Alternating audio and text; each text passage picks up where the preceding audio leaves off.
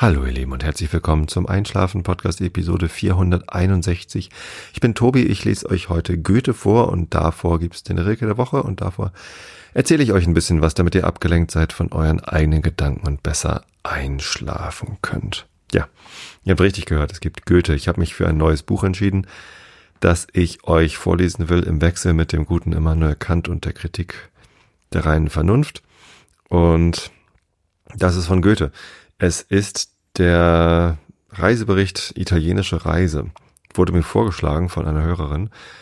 Ähm, und das hat mir sehr gut gefallen, einfach aus dem guten Grunde, dass die Reiseberichte, die ich hier in meinem Podcast euch äh, kredenze, also von meinen eigenen Reisen, die kommen immer sehr gut an. Da kriege ich ganz häufig zu hören, hey, das ist ja toll, ähm, bei den Reiseberichten kann ich am besten einschlafen die sind besonders schön und das ähm, dachte ich dann, als der Vorschlag kam, ähm, das ist doch mal ein äh, schönes Buch.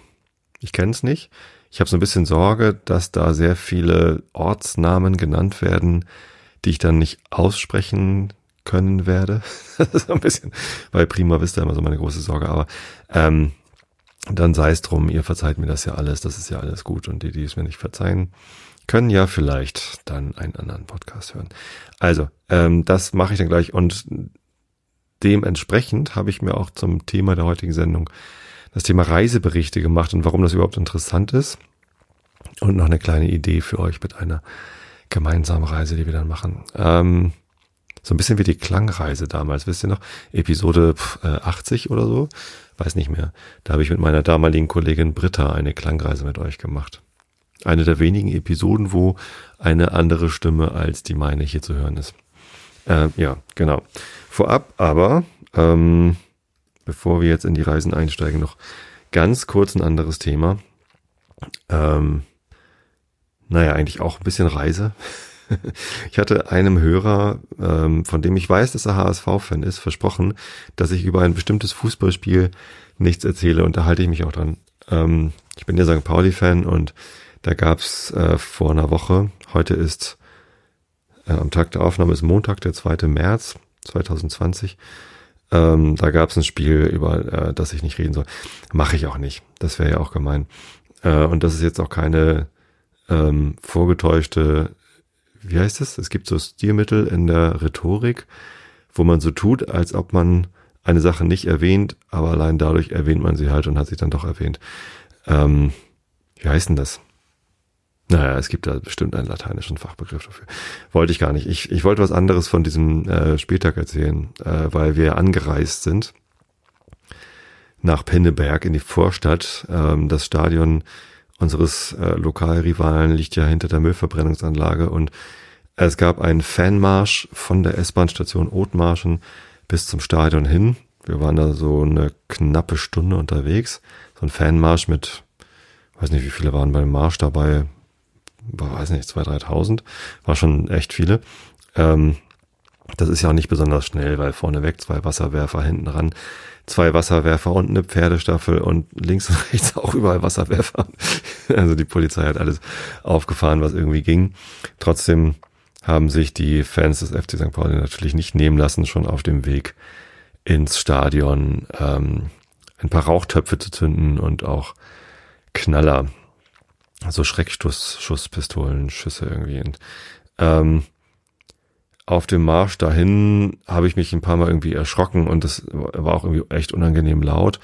Ich habe auch noch einen anderen Bericht gelesen, ich glaube, ich war, es war im Magischer FC-Blog, wo das Leuten wirklich unangenehm aufgestoßen ist. Und ja, ich kann das nachvollziehen. Ich, ich weiß zwar nicht, auf so einem Marsch ist das vielleicht noch möglich, das relativ sicher zu machen, so dass, dass niemand in körperliche Gefahr gerät. Ne? Also wenn man sich ein bisschen Mühe gibt, kann man da Pyros zünden, ohne dass es für irgendwen gefährlich wird. Deswegen habe ich mich da nicht großartig drüber beschwert, nur den einen oder anderen Spruch gebracht, als ich mich erschrocken habe. Ähm, aber dann ist direkt vor dem Einlass zum Stadion was passiert, was ich äh, nicht so lustig fand im Nachhinein. Habe ich auch lange hinterher überlegt. Äh, ich habe da falsch reagiert und habe mich dann hinter ein bisschen drüber geärgert. Ich war da nicht so gut drauf vorbereitet. Und zwar sind wir irgendwann angekommen bei diesem Stadion, also beim Volksparkstadion. Es ist, glaube ich, nicht wirklich Pinneberg, aber gefühlt ist es äh, irgendwo an der Nordseeküste. Ähm, von der Stadt aus gesehen. So, äh, sind wir angekommen. Da gibt es leider nur einen ganz schmalen Einlassbereich für Gästefans. Ne? Und wenn der FC St. Pauli kommt, äh, beziehungsweise die, die Fans vom FC St. Pauli, dann wollen da halt fünfeinhalbtausend Leute gleichzeitig rein. Und es ist sehr eng und voll und die Polizei regelt natürlich alles sehr gut ab, damit wir auch sehr sicher sind, damit uns nichts passieren kann. Ähm, und ja, dann steht man da so ziemlich zusammengedrängt beim Einlass. Ich habe noch tatsächlich äh, in diesem Gedränge zwei Leute getroffen, die ich kannte. Schöne Grüße an Stefan und an, wen habe ich noch getroffen? Sebastian, genau. Ähm, irgendwie habe ich da noch, also irgendwie sieht man sich dann halt so. Letztes Jahr stand ich an der gleichen Stelle, da hatte ja, da hatten Fans vom HSV den Einlassbereich für die Gästefans nochmal mit äh, Buttersäure irgendwie zum Stinken gebracht. Das war diesmal zum Glück nicht so. Ähm, was aber passiert ist, dass während wir draußen standen und rein wollen, ist drinnen irgendwas passiert, sodass die Polizei, die am Eingang hinter den Einlasskontrollen stand, dann auf einmal weggerannt ist, so im, äh, im, im Entenmarsch sozusagen äh, ins Stadion rein, um da irgendwie zu helfen. Und ähm, daraufhin wurden dann die Einlasstüren geschlossen, weil dann ja auf einmal keine Polizei mehr da war, die im Fall eines Falls hätte was tun können. Es kam also zu einem Stau. Wir mussten warten, bis der Polizeieinsatz drin soweit geregelt war, ähm, dass wir dann äh, weiter reingehen durften. Ich habe dann hinterher erfahren, was da drin los war mit irgendwie HSV-Fans haben probiert, den St. Pauli-Block zu stürmen. Die St. Pauli-Fans haben sich daraufhin gewehrt und sind zurückgestürmt. Keine Ahnung. Und dann gab es irgendwie noch Feuerwerksbeschuss in den Gästeblock hinein. Irgendwie unschöne Sachen, aber irgendwie auch nicht so dramatisch, dass da jetzt irgendwie die große behelmte Polizei hätte aufrücken müssen. Ähm, keine Ahnung. Äh, haben wir halt auch nicht gesehen, wir waren nicht beteiligt, sondern wir mussten draußen warten. Und dann ist aber das passiert, wo ich irgendwie hinterher dann doch geschluckt habe. Und zwar ähm, hat dort in diesem engen Gedränge jemand einen Rauchtopf gezündet. Ähm, Rauchtöpfe sind so, ja, Pyro-Sachen, die nicht leuchten, sondern rauchen, ist ja irgendwie klar. Ähm, zündet man an und dann kommt da halt irgendwie massiv Rauch raus. Das war so ein weißer Rauchtopf, weißer Rauch stieg also auf. Und das war so zwei, drei Meter vor mir. Ähm, ich war halt äh, gerade so ein bisschen nach hinten gefallen, um mich mit Stefan zu unterhalten. Ähm, und meine Frau und meine ältere Tochter. Meine jüngere Tochter war nicht mit, weil äh, die Training hatte und das ganz wichtig war. Ähm, und ja, also meine Frau und meine ältere Tochter standen zwei, drei Meter weiter vorne und genau da äh, stieg dann der Rauch auf. Und ich habe dann halt geguckt, so ist da was, so die sind aber nicht großartig. Also es kam kein, kein Aufruhr, sondern der Rauch ging auch relativ schnell wieder aus und ich habe dann nur geguckt und sie standen dann da und ja, alles gut. Ähm, hinterher signalisierte meine Tochter mir dann nochmal, dass das ja direkt neben ihr passiert sei. Und dann habe ich gesagt, ja, habe ich gesehen, habe noch einen doofen Spruch gebracht, irgendwie, ähm, schmeiß halt kein Streichholz runter, keine Ahnung was, weil äh, es ist tatsächlich so, dass viele Leute probieren, Pyros mit reinzunehmen und wenn sie dann vor den Einlasskontrollen, weiß nicht, wahrscheinlich kriegen die Muffensausen oder so und dann liegt es dann doch da auf dem Fußboden rum. Letztes Jahr habe ich da auch eine Bengalo-Fackel irgendwie gesehen äh, und auch da liegen gelassen. Ähm, mach ja sein. So, und im Stadion selbst, wenn, wenn im Stadion selbst Pyros gezündet werden, da ist zwar auch letztes Jahr irgendwie was schiefgelaufen, dass dann Begalo runtergefallen ist, hätte jemanden treffen können. Das ist alles nicht ganz ungefährlich. Ich vertraue aber eigentlich unseren Ultras, dass sie sich wirklich viel Mühe geben, ähm, dass niemand zu Schaden kommt durch den Einsatz der, der Feuerwerkskörper. Ähm, so, aber in einer Menschenmenge, wo es drängelig eng ist, einen Rauchtopf zu zünden und den dann auf den Fußboden zu stellen, ist mal eine bannig dumme Idee, denn äh, der stand dann direkt zwischen den Füßen meiner Frau und meiner Tochter und die haben dann hinterher ihre Schuhe und ihre Hosen gezeigt und die waren halt komplett schwarz, also die waren richtig angekokelt und äh, das war halt auch entsprechend heiß, also das ist eine relativ hohe Hitzeentwicklung.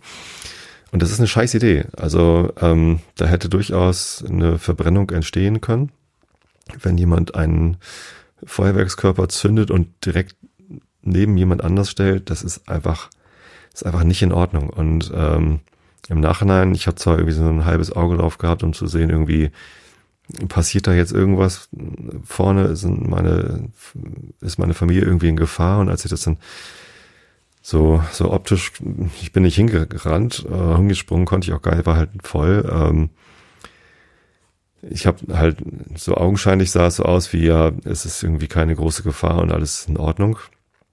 Ähm, Im Nachhinein musste ich halt feststellen, es ist nicht alles in Ordnung. Also ist zumindest mal Sachschaden entstanden, zumindest so kein körperlicher. Ist aber einfach irgendwie jemanden überhaupt in die Gefahr bringen, ist halt nicht in Ordnung. Und im Nachhinein habe ich dann gedacht, so ich habe falsch reagiert. Also den doofen Spruch hätte ich meiner Tochter mal nicht bringen sollen, war auch nicht witzig, aber ähm, besser wäre gewesen, wenn ich hingegangen wäre und mir die Person geschnappt hätte, die den Topf gezündet hat. Meine Frau hatte das ja dann gesehen, wer sich da gerade gebückt hatte, konnte also identifizieren und eigentlich hätte man das da klären müssen. Also eigentlich hätte man da äh, mal eine Ansprache finden müssen, gar nicht mit Polizei klären oder so. Das ist ja irgendwie auch blöd. Man will dann nicht irgendwie dann den, den, den Einlass verpassen. Also wenn man das machen würde, wäre man selbst mit irgendwie dann damit beschäftigt und äh, käme wahrscheinlich nicht ins Spiel. Ähm, das will man auch nicht und ich will auch nicht irgendwie Leute dann bei der Polizei anschwärzen. Haha, anschwärzen ist auch ein gutes Wort. Ähm, aber jemanden zur Verantwortung ziehen und erklären, dass das nicht geht und zumindest mal eine Entschuldigung einholen und womöglich dann halt ja mal irgendwie äh, Namen und Adressen austauschen, dass man sich eine neue Hose kaufen kann, wenn die dann nicht mehr herzustellen ist oder irgendwie, was weiß ich, bei so Lederschuhen ist halt auch nicht so geil, wenn da irgendwie ein Feuerwerkskörper daneben gezündet wird. So, ähm, habe ich nicht gemacht, aber habe ich mir ganz fest vorgenommen, das das nächste Mal dann doch so zu klären, weil es, also so gern ich Pyros im Stadion sehe und so sehr ich vertraue, dass die Leute, die Pyros im Stadion zünden, sich größte Mühe geben, dass da niemandem was passieren kann.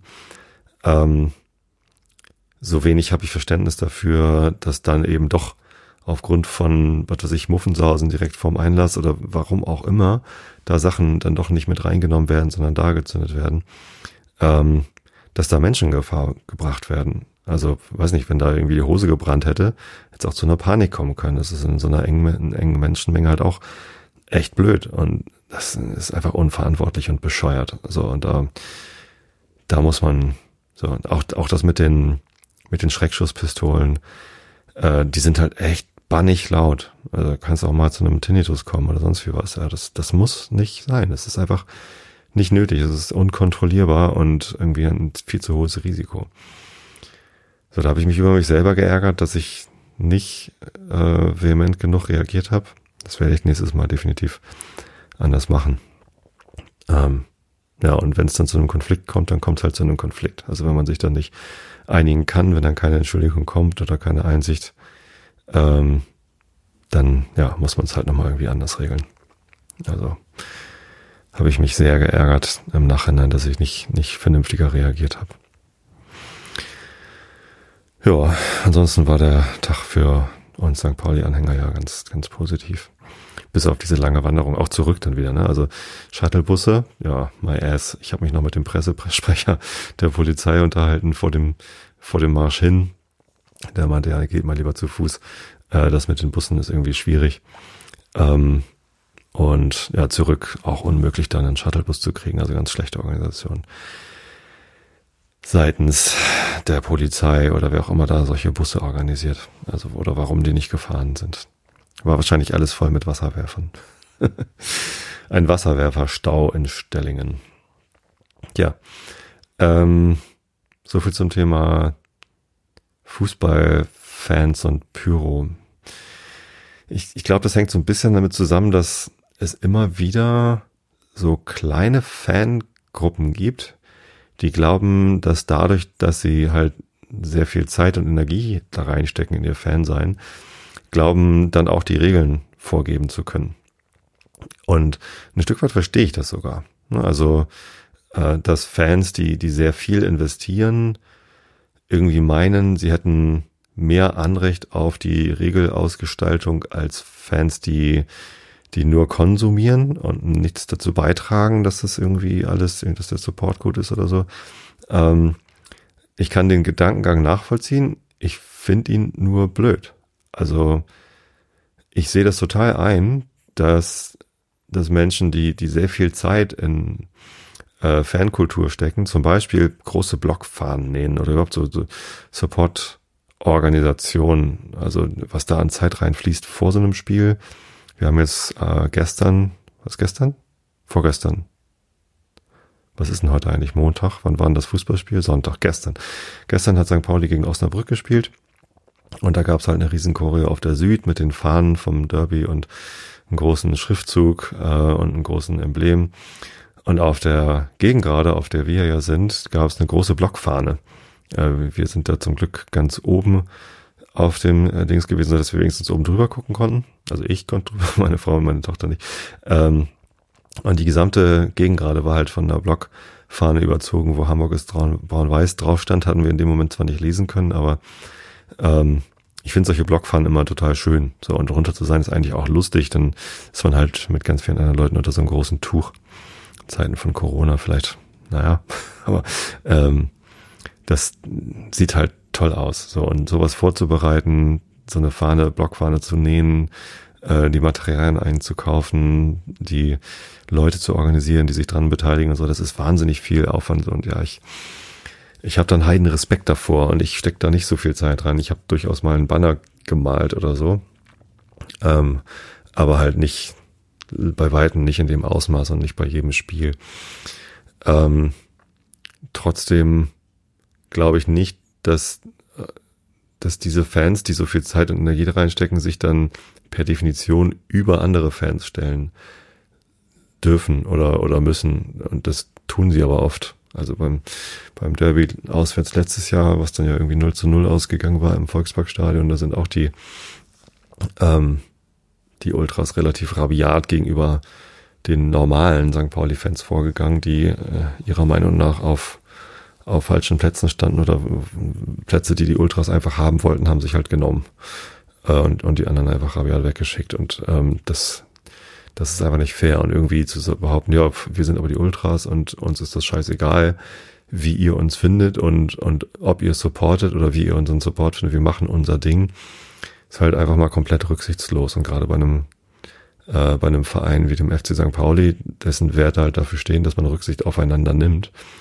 ähm, passt das irgendwie nicht so richtig zusammen. Und ja, sich dann irgendwie, äh, pff, irgendwie rücksichtslos über äh, die vielleicht auch durchaus berechtigten Interessen anderer Fans hinwegstellen, weil man sich für die besseren Fans hält oder die richtige oder die echteren Fans.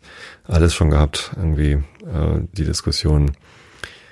Das, das stößt mir immer ein bisschen übel auf. Und diese, diese Rauchtopf-Situation beim Einlass, ähm, warum nimmt man so einen Rauchtopf überhaupt mit auf so einen Marsch oder irgendwie ins Stadion? Ähm, das ist ja wahrscheinlich eigentlich zum oder hoffentlich zum koordinierten Support gedacht. Ja, dann muss man eben aber auch die Verantwortung übernehmen, dass der eben nicht da gezündet wird, wo es gefährlich ist, aber das geht einfach nicht. Ja.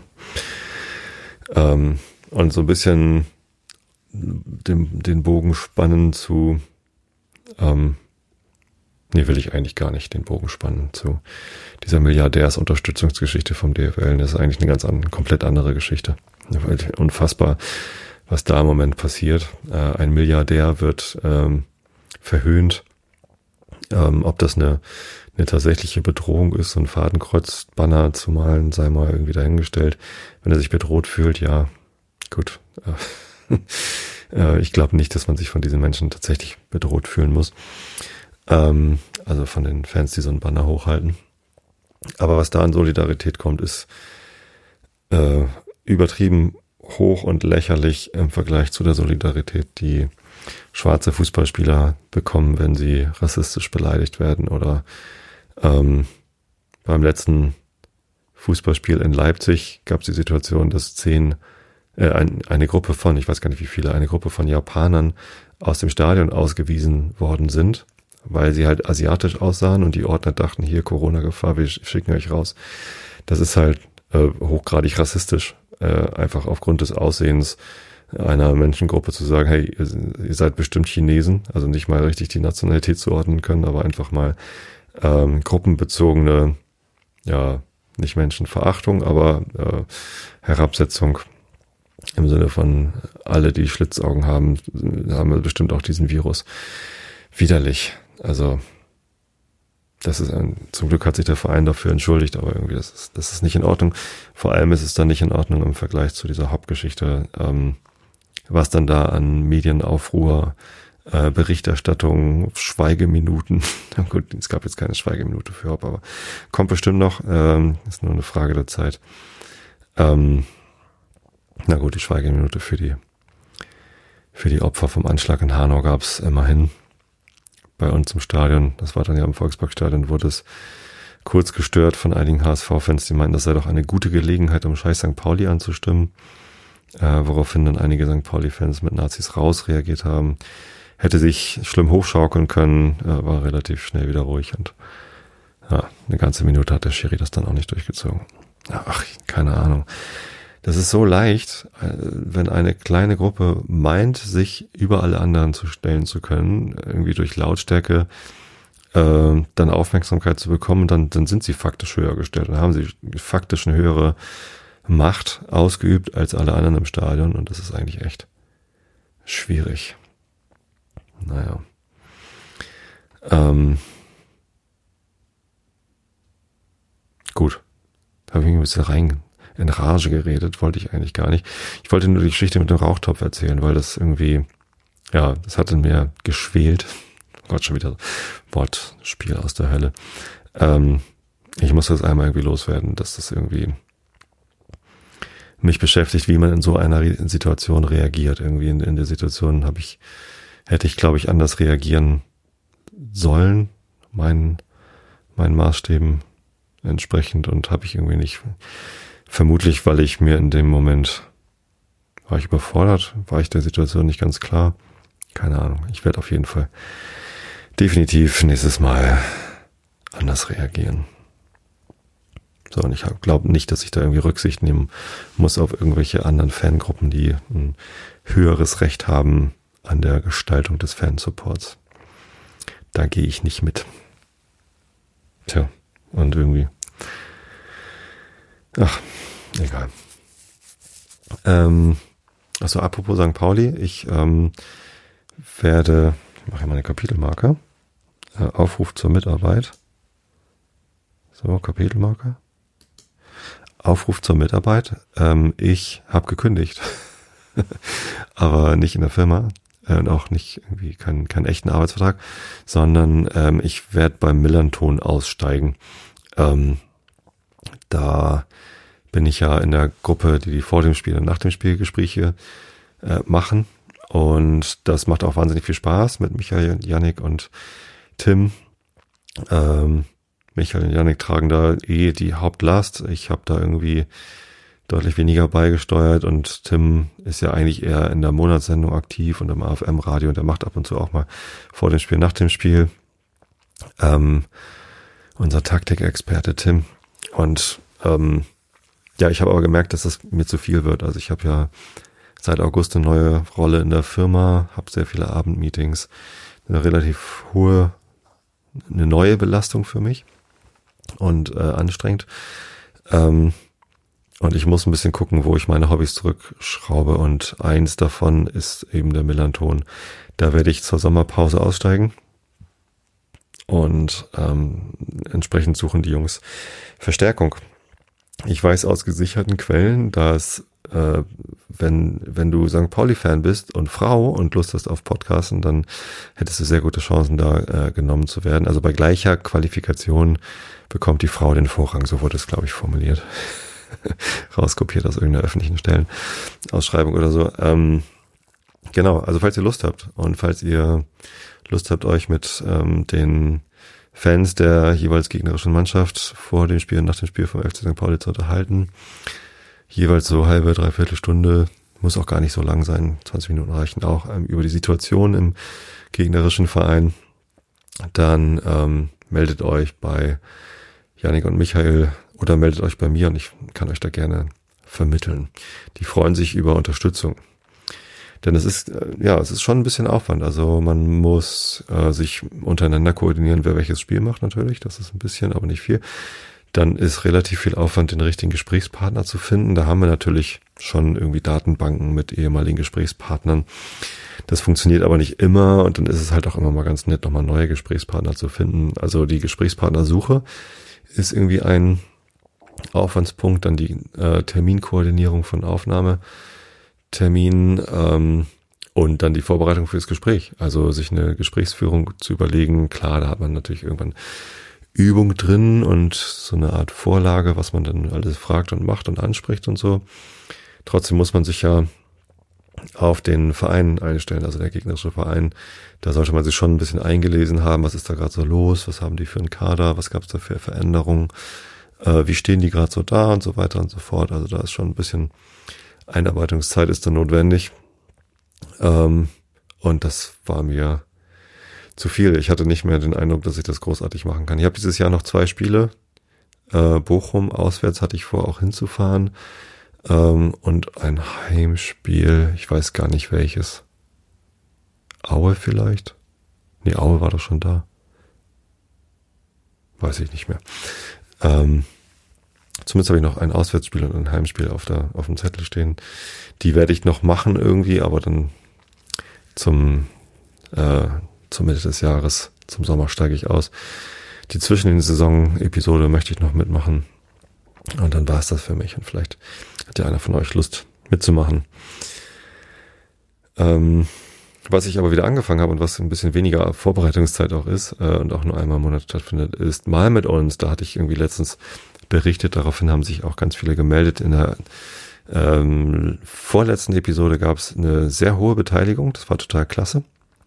In der letzten Episode allerdings, Schnurrbart Eule Katzenbuckel heißt sie, glaube ich, ähm, gab es noch nicht so viel Beteiligung. Das heißt, wenn ihr Lust habt auf Zeichnen und immer noch nicht schlaft, bin ja hier schon bei, wie lange habe ich jetzt schon aufgenommen? Äh, paar 20 Minuten. Ähm, dann nehmt euch doch einen äh, Bleistift und einen Zettel. Die aktuelle Folge beschreibt ein Schwarz-Weiß-Bild. Äh, falls ihr das Format nicht kennt, meine Tochter Lovis und ich, das ist meine jüngere Tochter und ich, wir beschreiben Bilder. Also nur auf der Audiospur, Audiodeskription, genau wie beim AFM Webradio. Ähm, und ähm, ihr seid eingeladen, die Bilder von dem, was ihr hört, nachzumalen. Wir sagen euch aber nicht, welches Bild es ist. Also den Künstler und das, falls das Kunstwerk einen Titel hat, verraten wir euch nicht. Erst in der Folgeepisode wird es aufgelöst und da werden auch alle Einsendungen von Bildern, die Hörer gemalt haben, oder auch wir, werden dann veröffentlicht. Genau, und äh, das macht großen Spaß. Und ja, für die aktuelle Episode haben wir noch nicht ganz so viele Einsendungen bekommen. Ist vielleicht auch ein bisschen schwieriger diesmal. In der vorletzten Episode hatten wir den Schrei von Munk. Ähm, und das hat man anhand der Beschreibung des Bildes auch relativ leicht erkannt. Da gab es ganz wenig Einsendungen von Leuten, die das Bild äh, nicht kannten. Äh, die waren umso spannender. Fand ich ganz gut. Ähm, und ja, genau. Vielleicht macht es für diese Episode ein bisschen schwieriger, aber letztendlich, ja, ist das halt die Idee. Äh, wir beschreiben ein Bild und ihr seid eingemalt zum, eingeladen zu malen, was auch immer ihr euch unter unseren Beschreibungen vorstellt. Und das ist halt total spannend zu gucken, was da für unterschiedliche Ergebnisse bei rauskommen, wo sie sich ähneln und wo dann eben auch nicht. Genau. Also, ähm, mal mit uns, malt gerne mit. Ihr findet es unter mal mit uns. K-L-O-G, S-C-H-I-E-T-E-E-R-S, E-R-S.de oder unter mal mit uns.mik.fm. Ich glaube, ich müsste mal die Domain umstellen. Klug steht das. Rausschmeißen. Tja, so viel zum drumherum. Eigentlich wollte ich ein bisschen in dieser Episode drüber philosophieren, warum eigentlich Reiseberichte so erfolgreich, attraktiv, interessant sind. Ähm, das ist ja eine Geschichte, die gibt's nicht erst seit, ähm, seit es Audio-Podcasts gibt, sondern wie wir ja heute dann im Vorleseteil hören, äh, schon sehr lange. Also der gute Herr Goethe, ähm, wann ist er denn gereist? Im 18. Jahrhundert, im 19. Jahrhundert? schon eine Weile her. Aber auch davor gibt's ja schon, schon äh, lange Reiseberichte aus aller Welt von allen möglichen Leuten. Und die Frage ist ja so ein bisschen, warum ist das überhaupt interessant? Warum hört ihr so gerne meine Reiseberichte? Ich bin ja noch nicht gerade Goethe oder Homer oder so. Äh, 1768 ist übrigens dieser Reisebericht. Also 18. Jahrhundert. Ähm, sondern ich bin halt einfach nur irgendein Typ, der irgendwie nicht mal so besonders aufregende Reisen macht. Also ich war jetzt nicht der Erste, der jemals in San Francisco war. Da, ich meine, es ist immerhin eine große Stadt. Keine Millionenstadt, ich glaube so 900.000 Einwohner oder so. Aber es war schon mal jemand da. Ich bin jetzt nicht der Erste, der da gewesen, auch nicht der erste Deutsche. Ähm, Irlandreise und so weiter und so fort. Äh, also was macht es interessant? Ich glaube, früher war das noch mal ein bisschen anders als heute. Früher konnten noch längst nicht so viele Menschen reisen wie heute. Ich, also mir ist vollkommen klar, dass ich mit dem, was ich reisen kann und darf, ähm, sehr privilegiert bin. Also ich weiß, dass es ein großes Privileg ist, aber es gibt ja heutzutage durchaus mehr Menschen, auch prozentual mehr Menschen, die reisen können als vor 200 Jahren. Vor 200 Jahren konnten reiche Menschen reisen, adlige, ähm, gut betuchte Menschen, weil es recht teuer war. Man, wenn man gereist ist, konnte man in der Zeit auch nicht arbeiten. Es gab aber nicht 30 Urlaubstage im Jahr oder so, sondern die ähm, ein Großteil der Bevölkerung äh, musste halt einfach jeden Tag arbeiten, damit ähm, genug zu essen auf dem Tisch war. Und ja, also da war es dann natürlich schon interessant, dann, wenn, weiß nicht, dann ja auch Intellektuelle, ne? Goethe war sicherlich ähm, ein intellektueller Mensch, wenn, wenn der dann berichtet von solchen Reisen, ist das ja, hat das auch was mit Bildung zu tun. Das ist quasi die Neugier über was ist, wie ist es denn woanders? Äh, was ist denn da anders und, und wie sieht das da aus und so. Ähm, ich bin tatsächlich sehr gespannt, was Goethe in seinem Reisebericht beschrieben hat. Ich habe da, ich habe das Buch noch nicht gelesen, ich kenne es nicht. Äh, vor allem im Vergleich zu dem, was heute so in Reiseberichten drin steht. Also wenn man da mal den Bogen schlägt in die heutige Zeit, da sind Reiseberichte ja doch sehr, sehr subjektiv. Also ich nehme an, ich, die, das Lesen des Buches wird mich äh, wahrscheinlich eines Besseres, Besseren belehren, aber das ist früher auch noch um relativ objektive, äh, ich glaube, dass Italien so und so klickt, ähm, Reiseberichte ging. Wohingegen heute äh, geht es ja darum, wie ich diese Reise die ich euch beschreibe, erlebe und was ich da so für mich entdecke. Also mir ist ja bewusst, dass ich nicht der erste Deutsche bin, der irgendwie da hinkommt oder das, ne, der dann in Deutschland davon berichten kann. Ähm, oder hier in deutscher Sprache, wo auch immer ihr mich hört. Und äh, deswegen habe ich natürlich einen anderen Fokus als der gute Herr Goethe oder die ganzen anderen Knallis, die da früher durch die Welt gereist sind. Ähm, damals war es ein Riesenprivileg, reisen zu können. Heute ist es immer noch. Ähm, es wird sogar tatsächlich eigentlich eher schwieriger zu reisen. Also wir haben ja letztes Jahr als Familie ähm, keine, also unsere, unsere Urlaubsreisen alle mit der Bahn gemacht, nach Amsterdam und nach Prag und nach Wien.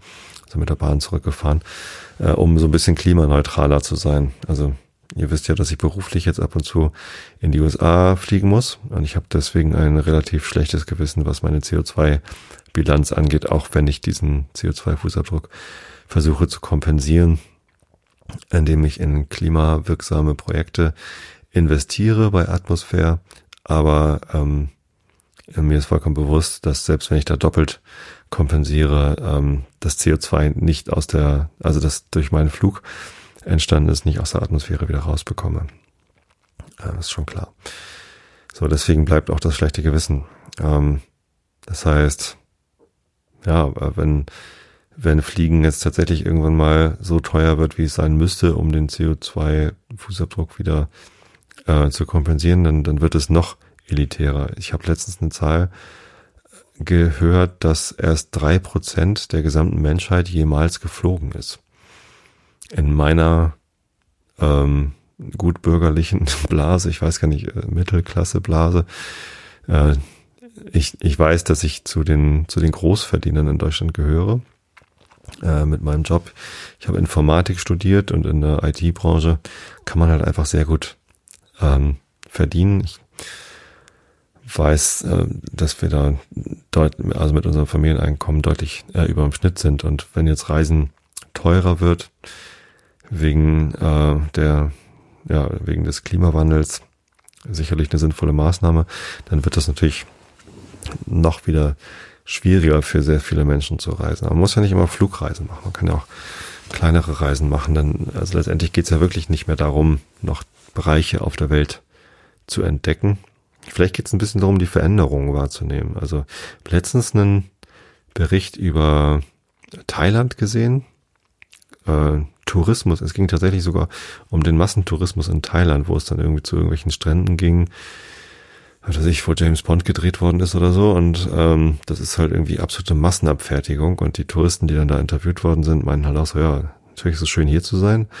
Aber dieser Menschenauflauf hier, äh, zu dem sie ja selber gehört haben, der, der hat denen dann doch nicht gefallen. Und so sehr individuell ist es dann eben nicht da so ähm, durchgeschleust zu werden. Dann wurde noch gezeigt, wie die ähm, Taucher und Schnorchler da vor den äh, auf den Riffs irgendwie die Korallen kaputt getreten haben. Also der Schaden, der entsteht durch Massentourismus, ähm, ist ja nicht nur CO2-technisch irgendwie schwierig, sondern eben auch, was, was das mit der Landschaft und den Menschen und der Natur dort macht. Äh, das ist halt nicht mehr das Gleiche. Ich weiß noch, dass ich ähm, Anfang der 80er Jahre, vielleicht sogar Ende der 70er Jahre, letztes, letztes Jahrtausend.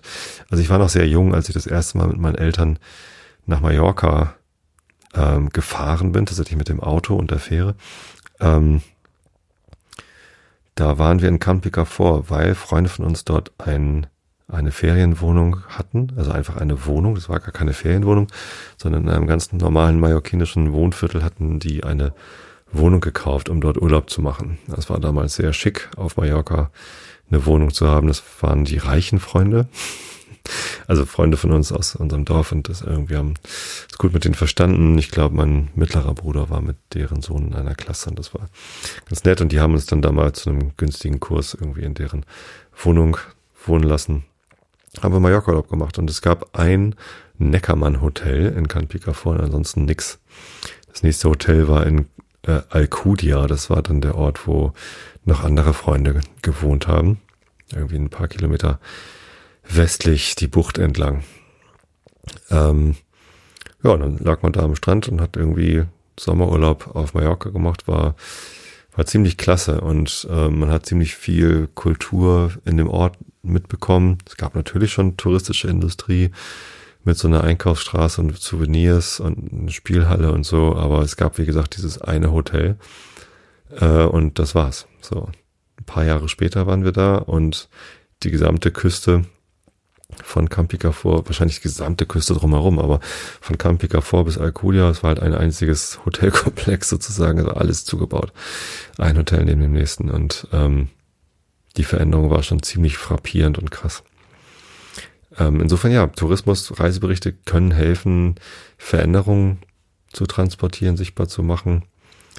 Ähm, aber auch dafür, ja, weil ich glaube, der, der Fokus verschiebt sich auf das individuelle Erleben. Also was habe ich erlebt? Wie, wie bin ich irgendwie an diese Stelle gekommen? Was ist mir dort widerfahren? Es geht mehr weniger um das Land, das man bereist, als um das, was man eigentlich erlebt. Und das bedeutet wiederum, ich glaube, dass man im Urlaub einfach in einem anderen Wahrnehmungsmodus ist. Wenn man, wenn ich verreise, dann bin ich definitiv in einem anderen Modus. Also wenn ich Urlaub habe und irgendwie unterwegs bin, ähm, da bin ich ja sehr viel zu Fuß unterwegs. Ich habe letztens in einer iTunes, ich habe mal wieder in die iTunes-Rezension reingeguckt. Ich gucke da sehr rein, Entschuldigung, ich kann auch immer, ich kann da nicht drauf reagieren, ich kann da nicht irgendwie kommentieren oder so.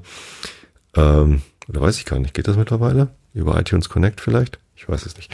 Äh, muss ich mal gucken. Zumindest äh, lese ich da immer mal durch, was es für neue Rezensionen gibt. Ähm, vielen lieben Dank dafür übrigens. Also mir, mir macht das viel Freude zu sehen, ähm, dass dort kommentiert und, und auch bewertet wird. es hilft mir auch in den, in den Charts, in den iTunes-Charts dann irgendwie sichtbar zu haben, zu sein und so. Naja, zumindest ich da reingeguckt und hatte auch jemand geschrieben, dass äh, sie meine Reiseberichte sehr mag, äh, das Wort Latschen aber nicht mag. Und ich sage sehr häufig Latschen. das war mir überhaupt nicht bewusst. Vielen Dank für diesen blinden Fleck. Äh, erstens war mir nicht klar, dass ich das Wort oft benutze. Zweitens wäre mir auch nicht klar gewesen, dass das eine negative Konnotation hat oder dass es Menschen gibt, denen das übel aufstößt. Latschen ist für mich halt einfach komplett synonym mit gehen oder, oder wandern. Ist vielleicht so ein bisschen flapsig, aber ähm, hat für mich keinerlei negative Konnotation. Naja, ähm, also ich wandere sehr gerne. Ich bewege mich, ich äh, gehe zu Fuß. Ähm, manchmal laufe ich auch, also joggen.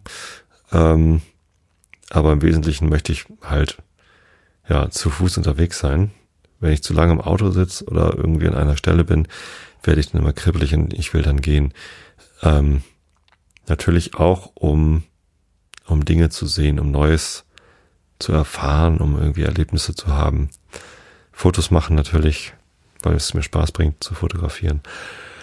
Und ja, ähm, dann bin ich in einem anderen Modus, dann bin ich in einem, ähm, ja, dann, dann nehme ich äh, Dinge anders wahr und schalte irgendwie um auf, jetzt bin ich im Urlaubsmodus, jetzt mache ich eine Wanderung, jetzt möchte ich sehen, wo es hier längs geht, ich gehe einen Weg entlang, den ich vielleicht noch nie gegangen bin oder den ich vor vielen Jahren schon mal gegangen bin. Jetzt möchte ich eine Aussicht mir erarbeiten, die ich sonst nicht haben kann oder jetzt möchte ich ähm, ja, genau, irgendwie, irgendwie was erleben, irgendwas sehen. Ähm, und dann erlebe ich auch was und dann sehe ich auch was. Wenn ich hier zu Hause in meiner normalen Umgebung gehe, was ich auch oft mache, ich mache sogar manchmal Spaziergänge, was heißt sogar, ich mache halt manchmal Spaziergänge.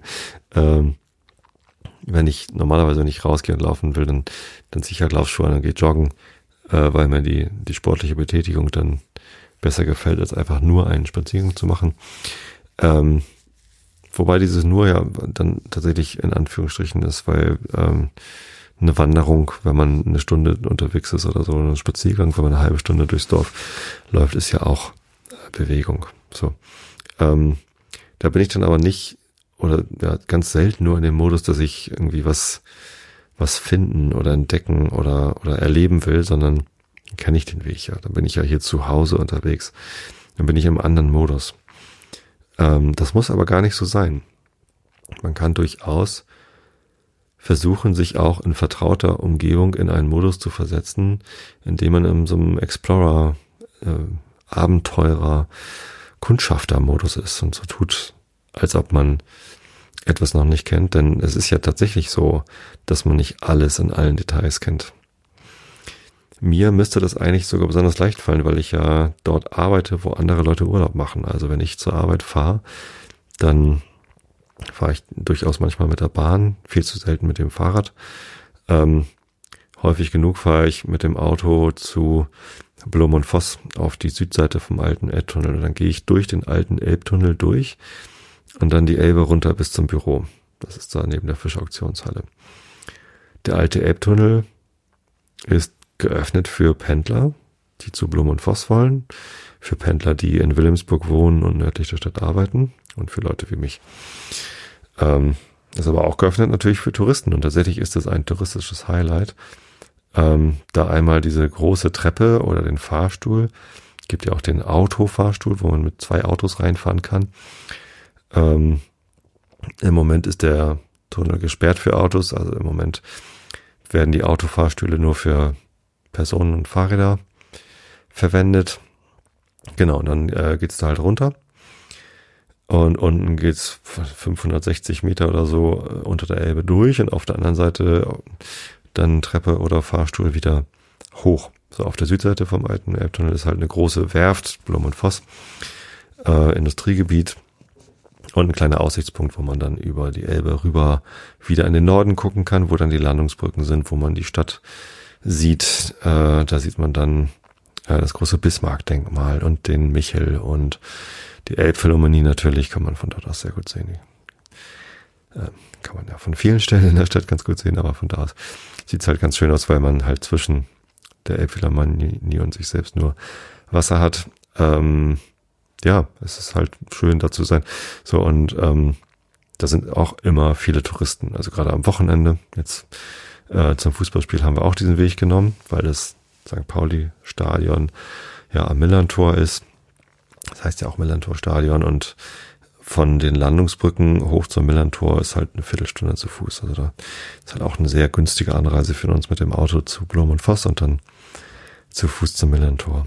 Ähm, und das war halt am Sonntag Mittag und Nachmittag sind wir dann jeweils durch den alten Elbtunnel und da ist halt schon voll. Also da sind reichlich Touristen. Ähm, und das zeigt ja, dass es durchaus touristisch interessant ist, dort durchzugehen. Und ähm, ja, ich selber mache zwar auch manchmal Fotos dann im Elbtunnel, ähm, das sind dann aber irgendwie ganz andere Fotos, als die die Touristen machen. Also keine, glaube ich zumindest. Gar nicht mal unbedingt. Aber ich versuche das halt ein bisschen künstlerisch zu machen. Also was man aber auch machen kann. Und äh, dazu wollte ich eigentlich kommen. Jetzt habe ich irgendwie.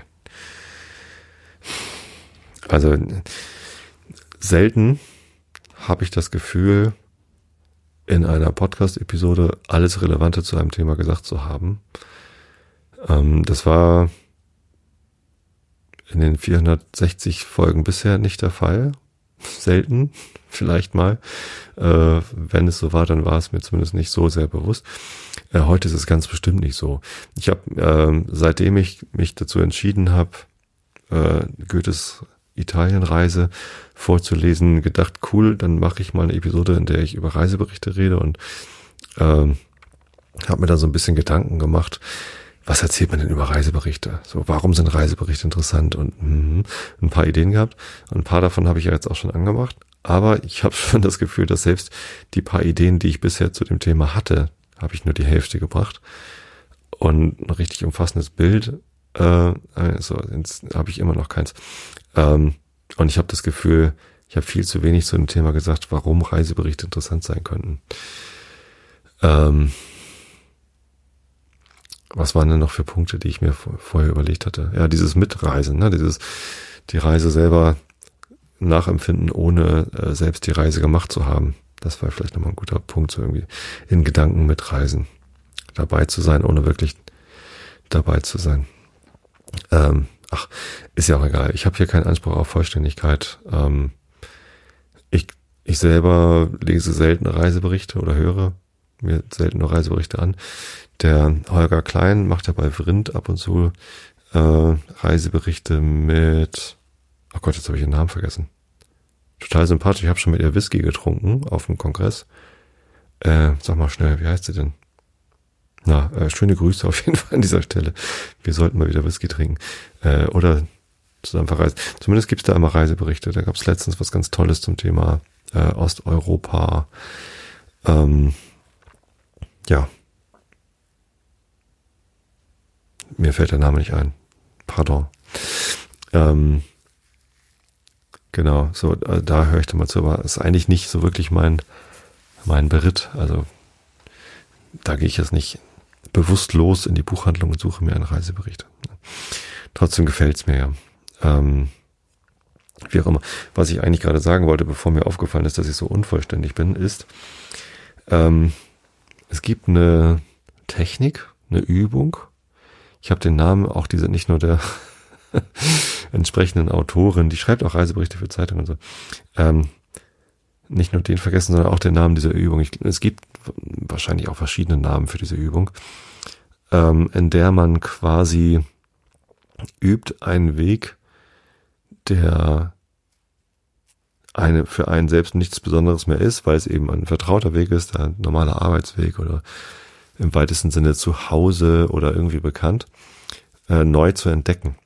Und das macht man mit so einer Awareness, Aufmerksamkeitsübung, ähm, indem man den gleichen Weg geht, aber versucht, ähm, Dinge wahrzunehmen, die man vorher noch nie wahrgenommen hat. Vielleicht einfach mal ein bisschen langsamer geht und dann versucht, Details aufzunehmen vom Wegesrand, von, vom, vom Fußbodenbeschaffenheit, die man irgendwie für gegeben hinnimmt aber nie bewusst untersucht hat oder so.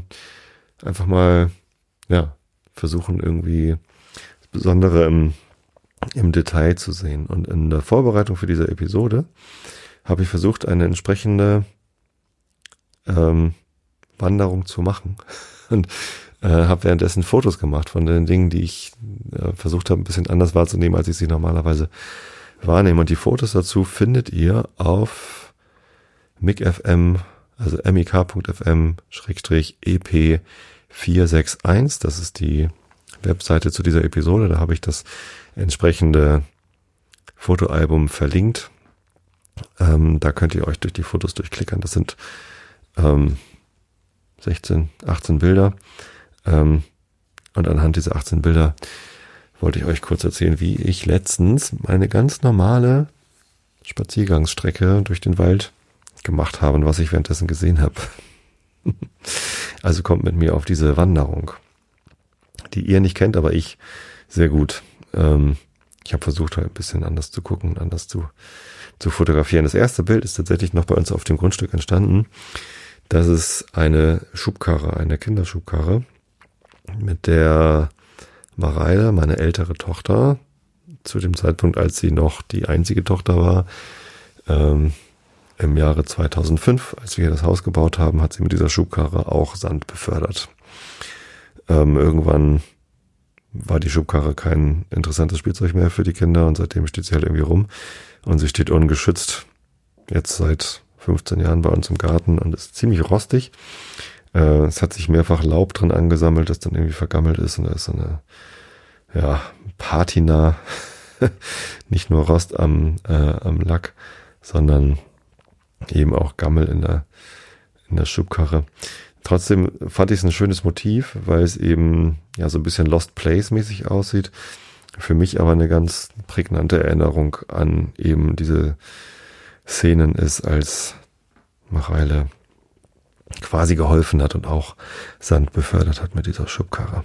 Auch äh, Lovis hat natürlich auch dann später damit gespielt, aber ähm, die Karre ist schon älter als Lovis. Nächstes Bild sind Blumen, die ersten Krokusse und Schneeglöckchen blühen. Äh, das ist so Mitte Februar entstanden, das Bild. Das passt natürlich zu den Schneeglöckchen aber nicht zu den Krokussen. Die sind dieses Jahr besonders früh. Es gab keinen echten Winter, es gab keinen, keinen länger anhaltenden Zeitraum unter 0 Grad. Es gab voll durchaus mal Frost, aber irgendwie fehlt so der Kernwinter. Und dann kommt der Frühling natürlich immer früher. Krokusse sind, glaube ich, eigentlich eher sowas für März und nicht für Anfang, Mitte Februar. Ähm, tja, genau. Aber die blühen halt schon. Und dann habe ich mir gedacht, fotografierst du mal die auf dem nächsten Bild auch. Ganz schön. Ähm, dann habe ich ein Foto gemacht. Es war ein regnerischer Tag. Also das vierte Bild sind wir jetzt. Und da gab es natürlich viele Pfützen. Und dieses Bild ist tatsächlich ein Bild von einer Pfütze. Sieht so äh, bisschen verschwommen aus. Ähm, das liegt daran, dass der Schärfepunkt von dem Bild nicht auf der Wasseroberfläche ist, sondern ähm, in den Bäumen. Denn in der Pfütze spiegeln sich die noch nackten Bäume dort im Wald. Und ähm, darauf habe ich scharf gestellt und nicht auf die Pfütze selbst. Deswegen ist der Boden da so unscharf. Ich fand das aber ganz schön. So einfach mal diese Spiegel, also Spiegel sind in Fotografie natürlich sowieso immer ganz interessant. Pfützen sind ganz dankbare Spiegel, weil die überall rumliegen, wenn es geregnet hat. Ähm, und ich fand diese Perspektive ganz nett, dass man in der Pfütze so ganz viele Äste und, und Baumstämme gesehen hat und ja, genau.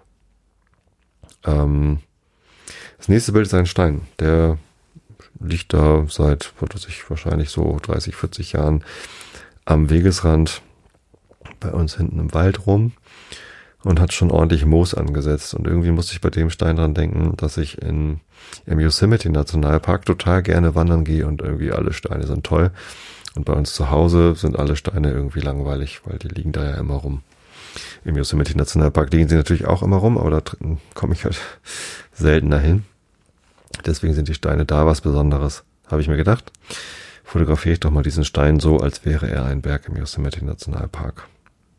Was ein bisschen fehlt für Yosemite Feeling sind irgendwie andere Steine drumherum, aber ja, so ein bisschen wie eine Half Dome sieht er schon aus. Ist nur ein bisschen kleiner. ich mag den Stein. Was soll's. Äh, ein anderer Stein lag ähm, 200 Meter weiter im Wald.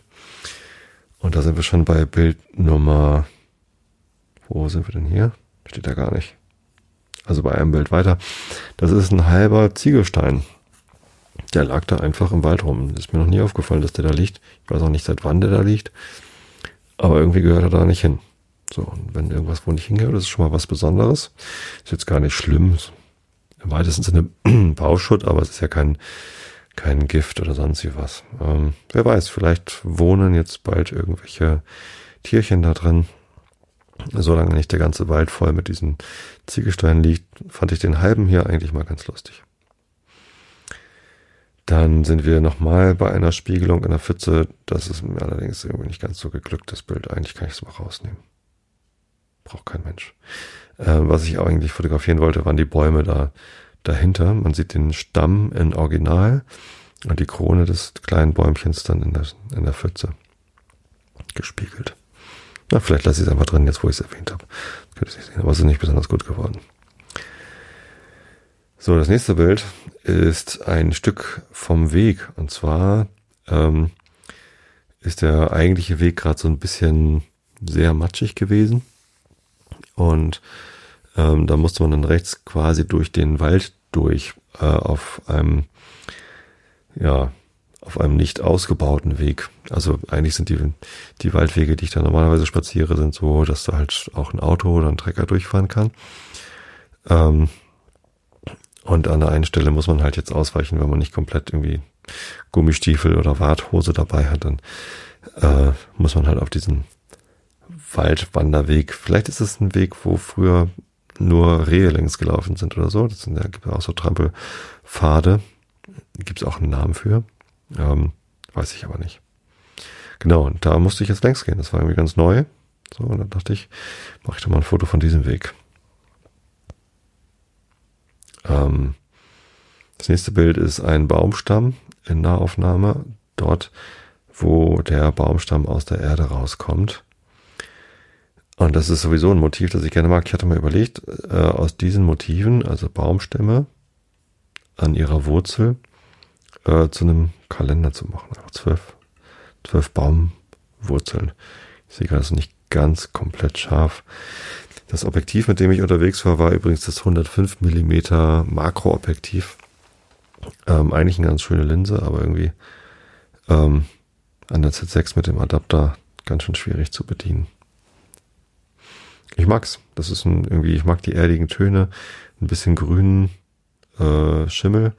Was man nicht sieht, ist, dass dieser Baum, den ich da fotografiert habe, man kann es wahrscheinlich erahnen, weil er so ein bisschen kaputt ist. Die Rinde ist irgendwie zur Hälfte ab.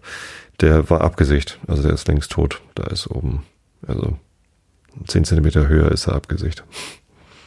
Aber ich fand die Struktur ganz cool. Ähm, das nächste Bild ist wieder so, eine, so ein Pfad. Ähm, der ist allerdings tatsächlich äh, nur für Rehe. Also da ist ein Schild. Hier bitte nur Rehe. Nein, ähm, ich glaube nicht, dass Fußgänger oder Wanderer da viel durchlaufen. Ich glaube, das ist komplett äh, ein Wildwechsel heißt das doch, oder? Wo, nee, Wildwechsel ist, wenn äh, Wildtiere über die Straße laufen. Wie heißt denn so ein Pfad, wo dadurch, dass Wildtiere da irgendwie ständig längs laufen, dann tatsächlich irgendwie ein Trampelpfad entsteht. Ist ja auch egal. Zumindest ist das sowas. Und das ist da hinten im, im Wald. Und ich dachte, ich fotografiere das mal und vielleicht sieht das ja so aus wie ein, ein Wanderweg, wo Wanderer längs laufen sollen. Ich habe da noch nie jemanden längs wandern sehen, weil das Gebiet da ist gar nicht so groß, dass man, also man kann einfach viel bequemer zehn Meter weiter links oder zehn Meter weiter rechts einen schöneren Wanderweg längs gehen. Entweder weiter rechts ist einer, wo man mit dem Auto oder mit dem Trecker durchkommt. Muss man übrigens, weil dahinter ist dann nochmal eine Pferdewiese, wo die Pferdebesitzer ganz gerne nochmal mit dem Auto hinfahren wollen, um irgendwas hinzubefördern. Äh, und weiter links ist ein na, etwas breiterer Fußweg als dieser hier, wo halt Wandersleute längs gehen können. Keine Ahnung, ob da Fußgänger durchgehen. Ich, ich fürchte aber nicht. Glaube nicht.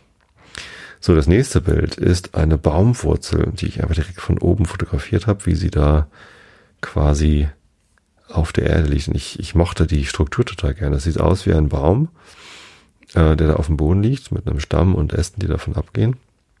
Dann liegen da noch Tannennadeln rum, ein bisschen Gras, das so aussieht, als, ja, wären es halt irgendwie die grünen Blätter von, von diesem Baum. Aber es ist halt kein Baum, sondern es ist der Teil einer Wurzel, der sich quasi ins Erdreich greift. Und ich fand das ganz schick. Ja. Nächstes Bild sind einfach abgestorbene Blätter.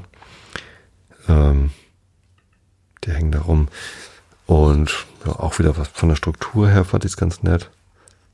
Das Bokeh ist natürlich ganz schön im Bild. ähm, ja, einfach bin da vorbeigekommen und die hängen da so rum. Ich habe mich gewundert, dass die immer noch am Ast dran sind. Also scheint sehr, also ich glaube Buche ist das, ne? Ja. Ähm, sehr hartnäckige Blätter zu sein. Die hätten auch längst mal runterfallen können. Ähm, tun sie nicht, die hängen da einfach rum und sehen nach hübscher Deko aus. Ja, apropos Deko, nächstes Bild. Durch einen Jägerzaun durch habe ich eine äh, Traube von roten Bären entdeckt. Das sind irgendwie so vier Bären. Früher hätten wir gesagt Vogelbären. Ich glaube, den Begriff Vogelbeere gibt es gar nicht so genau. Also es ist jetzt keine, keine Ahnung, was das für Bären sind. Ähm, keine, die ich einfach so essen würde. Sieht so ein bisschen aus wie Preiselbeeren, aber sind halt nur vier Beeren und nicht irgendwie richtig Preiselbeeren. Außerdem ist es gerade nicht die Jahreszeit für Preiselbeeren. Direkt darunter ist, glaube ich, eine, eine Ranke von einer Brombeere oder Himbeere.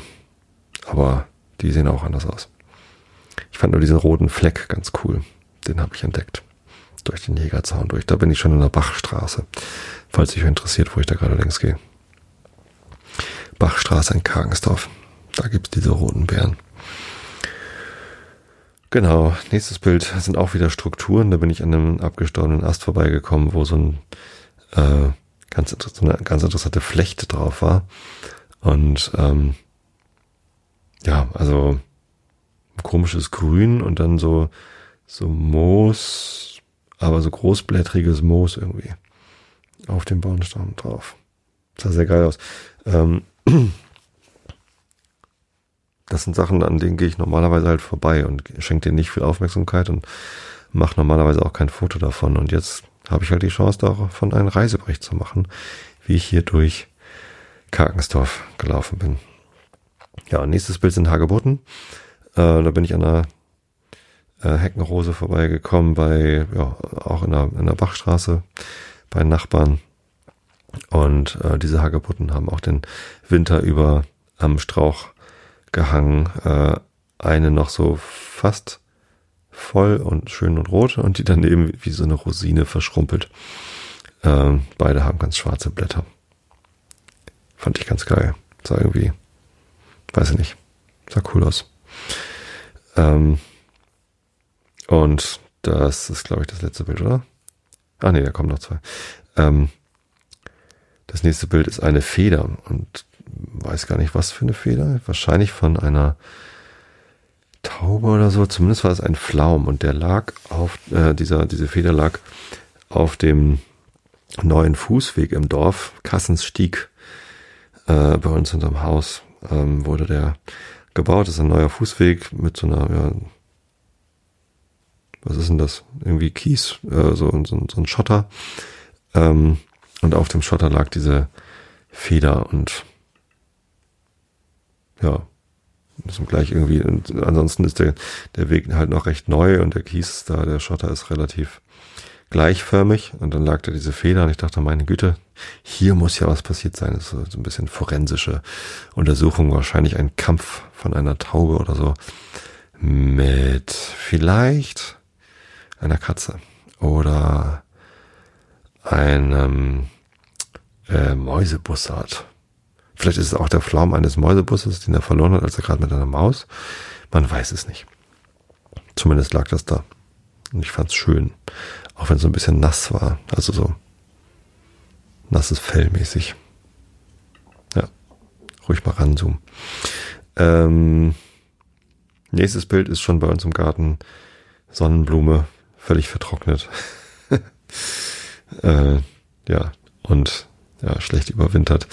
Und das letzte Bild dann auch wieder eine Sonnenblume mit Nachbarshaus im Hintergrund verschwommen.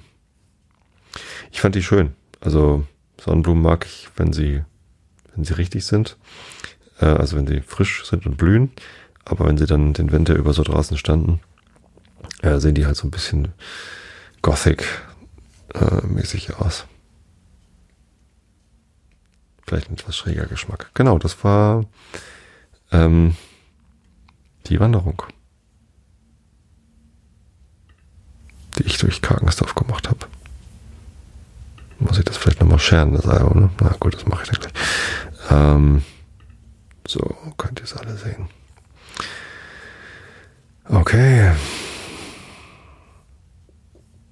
Gut, so viel zur, zur Wanderung. Vielleicht macht ihr auch mal eine entsprechende Wanderung.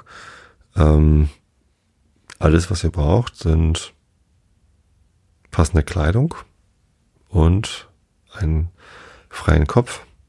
Ich empfehle das ohne Kopfhörer zu machen. Also nicht beim Podcast hören oder so, sondern einfach mal ohne Beschallung, ohne Ablenkung, einfach mal Aufmerksamkeit schenken für einen Weg, den ihr normalerweise kennt, den ihr schon kennt, äh, da wo ihr wohnt. Einfach mal rausgehen und um Block gehen und gucken, was an diesem Weg habt ihr noch nie gesehen, welchem Detail habt ihr noch nie Aufmerksamkeit geschenkt. Kamera mitnehmen ist eine gute Idee. Handykamera reicht vollkommen aus. Einfach mal versuchen, ein Foto zu machen, das ihr noch nie gemacht habt von einem Detail, das ihr neu entdeckt habt. Ja, jetzt müsste ich mir schnell ein Hashtag überlegen.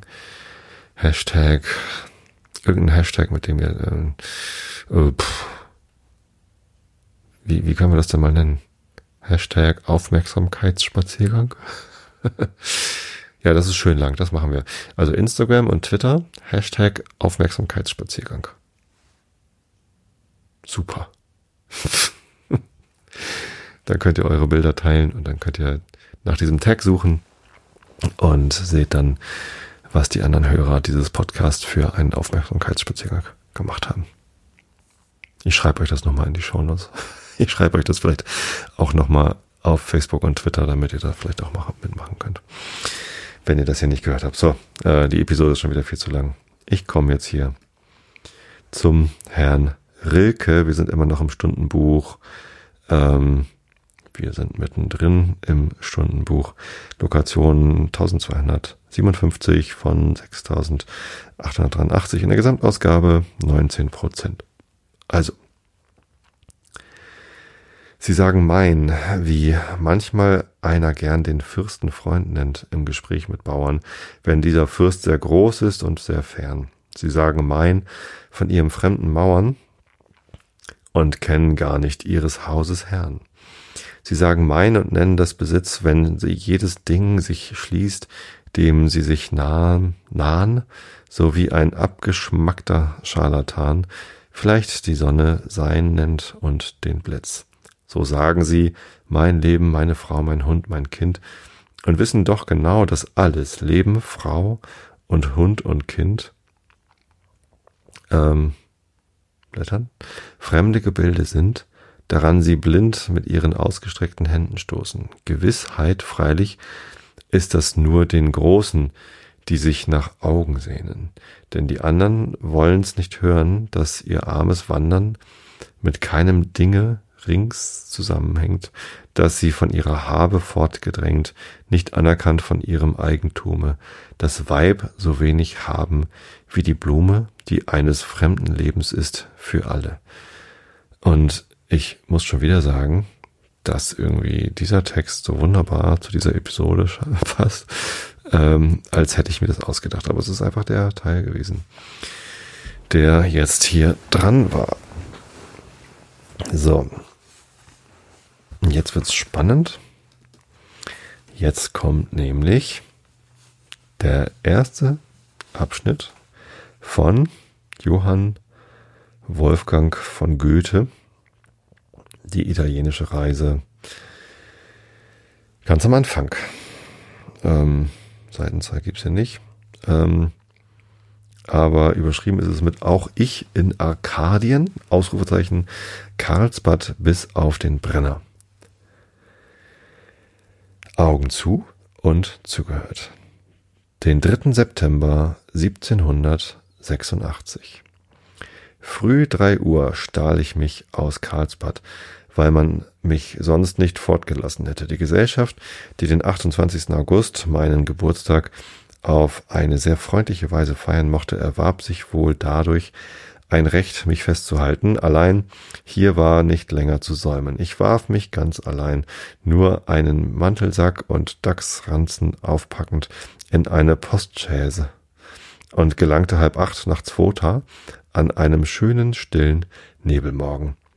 Die oberen Wolken streifig und wollig, die untern schwer. Mir schienen das gute Anzeichen. Ich hoffte, nach einem so schlimmen Sommer einen guten Herbst zu genießen. Um zwölf in Eger bei heißem Sonnenschein und nun erinnerte ich mich, dass dieser Ort dieselbe Polhöhe habe wie meine Vaterstadt und ich freute mich, wieder einmal bei klarem Himmel unter dem 50. Grade zu Mittag zu essen. In Bayern stößt einem sogleich das Stift Waldsassen entgegen, köstliche Besitztümer der geistlichen Herren, die früher als andere Menschen klug waren. Es liegt, ah, die früher als andere Menschen klug waren. Es liegt in einer Teller, um nicht zu sagen Kesseltiefe, in einem schönen Wiesengrunde, rings von fruchtbaren, sanften Anhöhen umgeben. Auch hat dieses Kloster am Lande weit umher Besitzungen.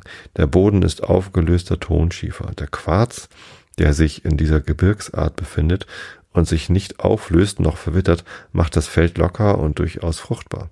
Bis gegen Tirschenreuth steigt das Land, steigt das Land noch. Die Wasser fließen einem entgegen, nach der Eger und Elbe zu.